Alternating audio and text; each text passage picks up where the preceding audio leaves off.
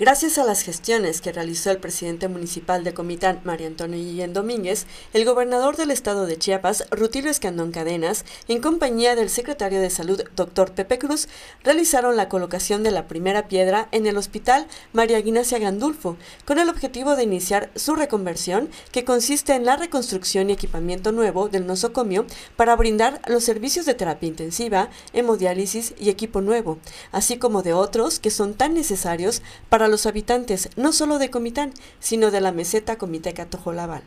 El gobernador refrendó su compromiso por cumplir con un espacio digno, así como el acceso al derecho humano como es la salud. Somos Factory News.